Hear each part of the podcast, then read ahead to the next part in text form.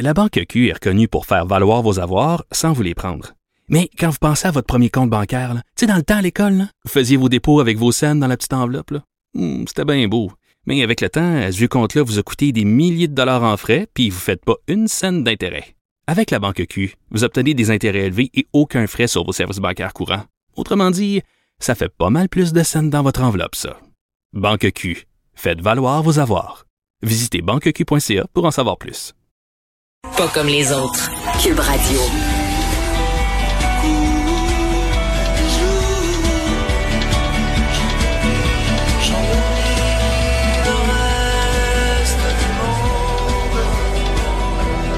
Élise Jeté est là. Allô? Est-ce que c'est Dumas qu'on entend?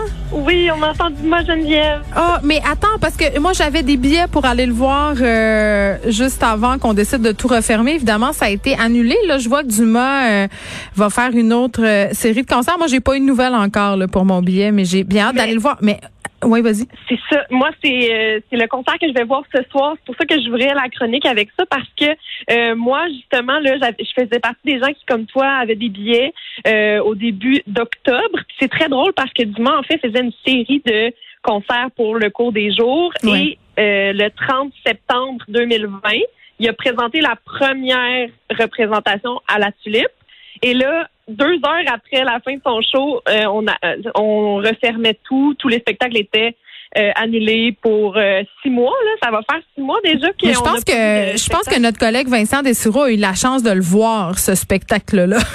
Un Oui. des seuls, euh, un des seuls. Si, mais là, moi, je suis, Élise, je suis comme un peu partagée parce que euh, bon, euh, tu connais mon amour de l'art, de la musique et tout ça, puis je sais que le milieu culturel a tellement souffert de la pandémie.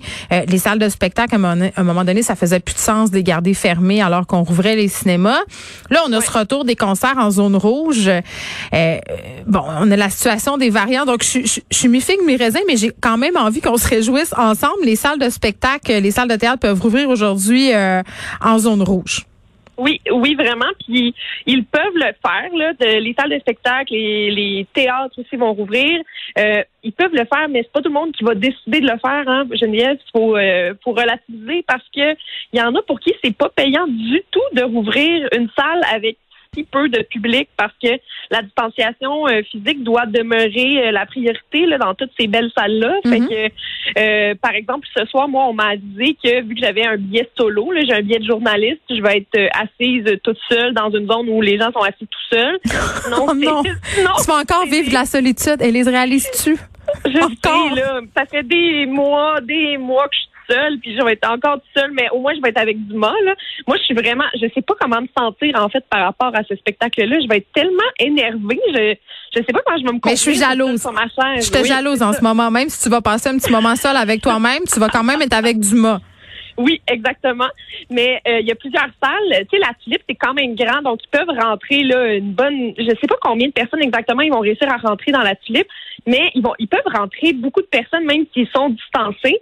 Euh, par contre, mettons, tu prends une salle comme le Lion d'Or. euh, En ce Mhm. moment, moi, je suis sur le jury des Francs ouvertes, un concours de musique qui se passe euh, euh, durant euh, quelques semaines encore et les prestations, il y a seulement le jury qui est sur place au Lion d'Or parce qu'on a un papier spécial là, vu que c'est un tournage et les, les personnes finalement euh, qui veulent assister au concours, ben ils font virtuellement.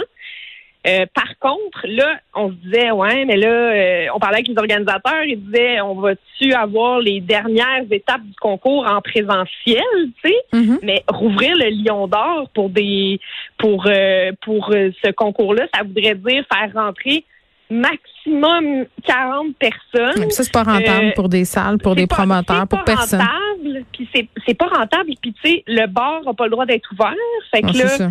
T'as pas le bar en plus pour faire un petit peu plus d'argent sur le côté, tu sais, fait que Non, puis les artistes vont pas payer pour aller travailler non plus, là, à un moment ben, donné. c'est ça. Non, non, puis euh, les, les, fait que les salles de spectacle peuvent rouvrir à partir d'aujourd'hui, mais vont-elles toutes le faire? Moi, j'ai hâte Bon. de voir comment ça va avoir affecté l'industrie, puis euh, est-ce que tout le monde va avoir les moyens de rouvrir, tu sais?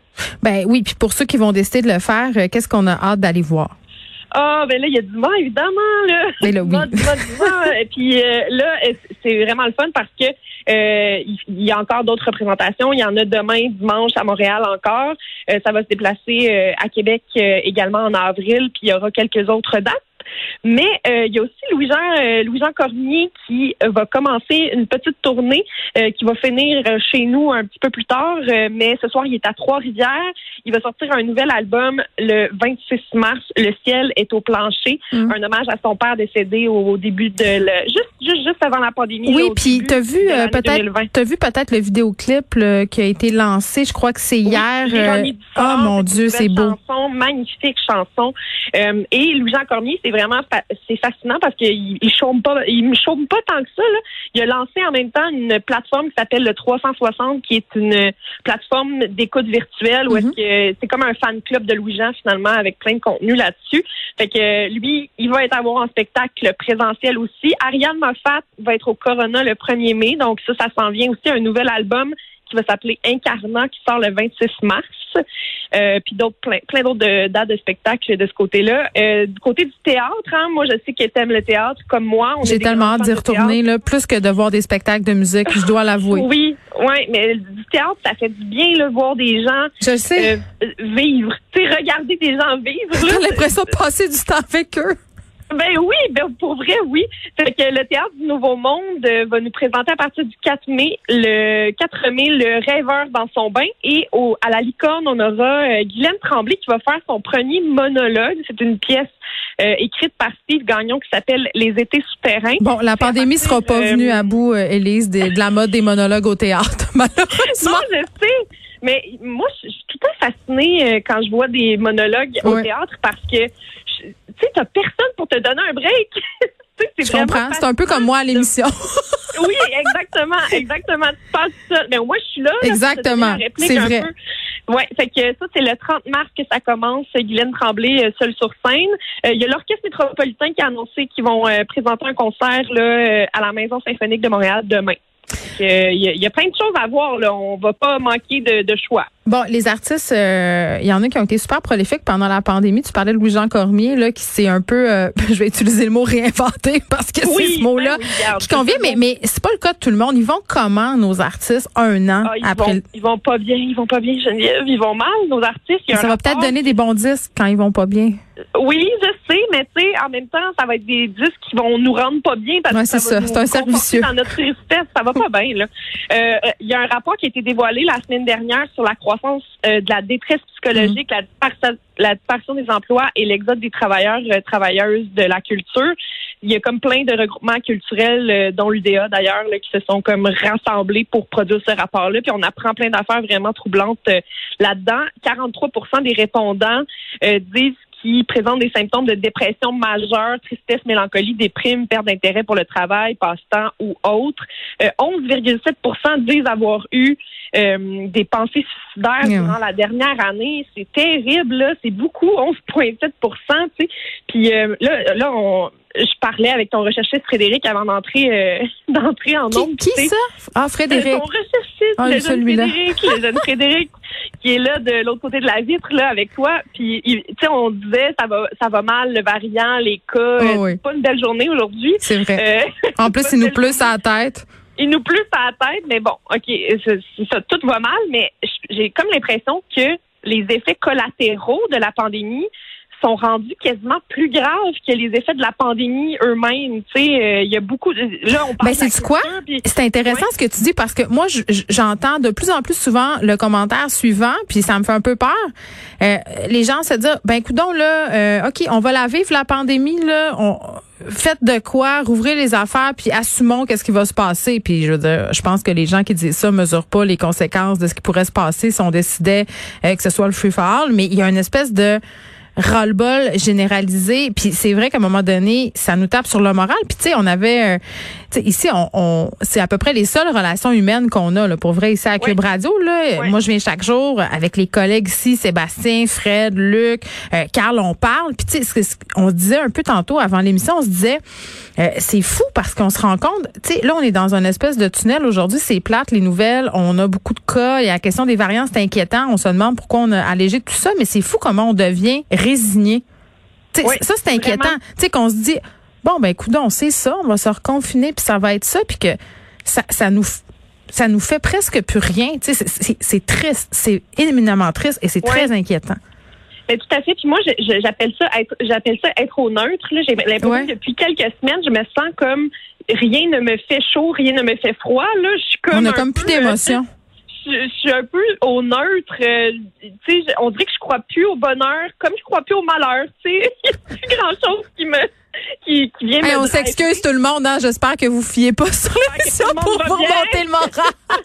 non, mais sans joke, mais ça fait du bien de Oui. se dire ça parce que c'est pourquoi ça fait du bien? fait. parce que je pense que tout le monde a un peu expérimente ça en ce moment, cette espèce de sentiment d'inquiétante étrangeté là, puis tu sais ce nouveau normal là auquel on est en train de s'habituer, c'est le fun de se refouetter un peu puis faire hey pour vrai là, ça sera pas de même tout le temps puis là on, on est un peu résigné tout le monde, mais il faut attendre encore un peu pour voir ce qui va se passer.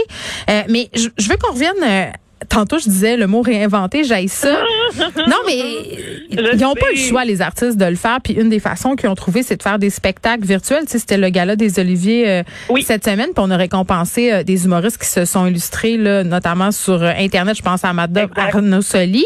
Euh, Il y a Oui. des artistes aussi, euh, des musiciens, des chanteurs, des chanteuses qui ont fait des spectacles pendant la pandémie. Ouais. Euh, mais ma question, c'était tout le temps, OK, ils font ça, mais, mais je comprends qu'ils font ça un, euh, tu sais, Damien Robitaille, c'est incroyable. Qu'est-ce qu'il fait en ce moment? Une chanson par jour à voix et let's go. Il se produit sur Internet. Euh, c'est pour garder un contact avec le public, faire parler de soi. Ça, c'est une chose. Mais, mais tu sais, pour gagner sa vie, payer son hypothèque puis remplir son frigidaire. Ben, c'est ça.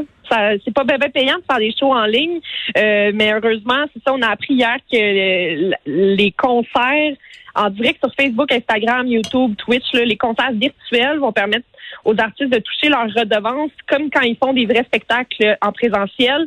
Euh, et puis ça, ça va, ça va se poursuivre même quand les restrictions sanitaires vont être levées euh, éventuellement, là, quand il y, aura plus rien, euh, puis qu'on va revenir à la vraie vie. C'est quand même intéressant quand on pense à ça parce que euh, c'est- vraiment, c'est presque rien là. C'est c'est- c'est quasiment.